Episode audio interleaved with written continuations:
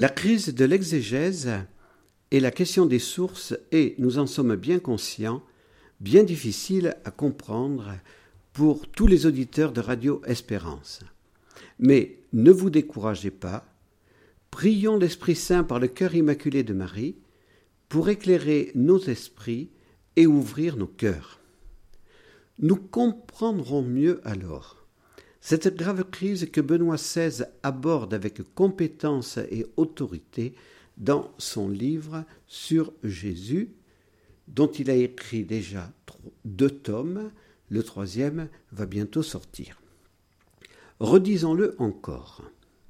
Séparer le Christ de la foi du Jésus de l'histoire est une grave infidélité à la tradition.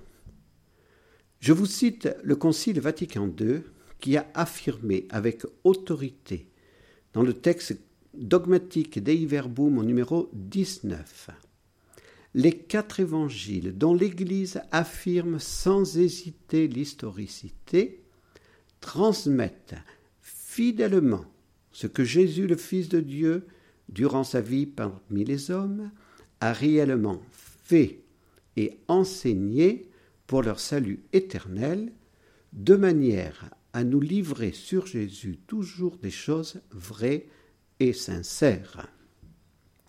Benoît XVI disait aux prêtres réunis à Rome le 10 juin 2010 On exclut précisément la nouveauté de l'Évangile. On exclut l'irruption de Dieu, la vraie nouveauté qui est la joie de notre foi. Je peux dire que les hypothèses qui étaient les plus nouvelles, absolument scientifiques, absolument presque dogmatiques, ont vieilli entre-temps et n'ont plus de valeur. Beaucoup d'entre elles apparaissent presque ridicules, disait Benoît XVI.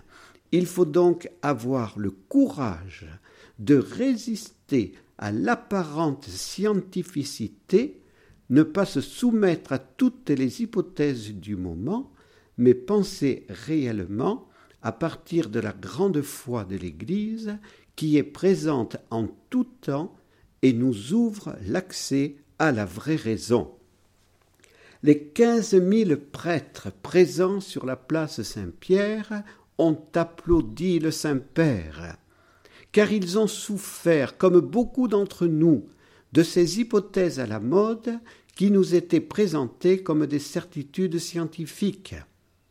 Combien nous devons remercier Dieu de nous avoir donné un tel et grand pape.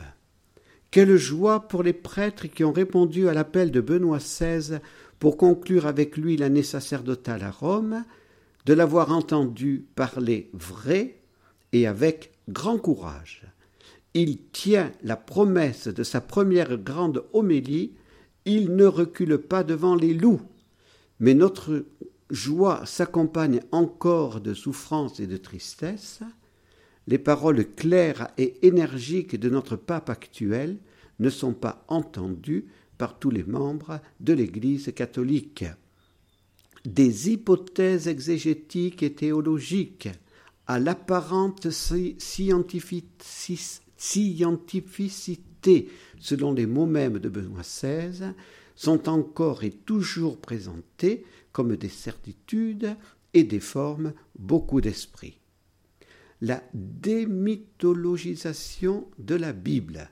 Et je répète ce que l'on entend par démythologisation de la Bible, c'est-à-dire faire découvrir que tout ce qui est du surnaturel ou du préternaturel a été ajouté par la première communauté primitive et est un mythe.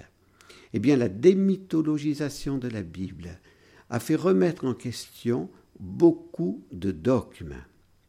L'autre grave conséquence a été beaucoup d'exégètes aujourd'hui disent ne pas savoir ce que Jésus a réellement dit. Prenons le discours sur la montagne en Saint Matthieu, chapitre 5 à 7. Le dogme exégétique actuel est que Jésus n'aurait de fait proclamé que quatre béatitudes. Les quatre autres seraient l'œuvre rédactionnelle de l'ultime rédacteur mathéen, qui ne serait pas, pour la mode exégétique du moment, l'apôtre Saint Matthieu. Cette hypothèse exégétique devrait paraître ridicule, selon le mot utilisé par Benoît XVI, parce que les saints qui se sont efforcés de vivre les huit béatitudes n'auraient pas vécu selon l'enseignement de Jésus, mais selon l'œuvre rédactionnelle de l'ultime rédacteur mathéen.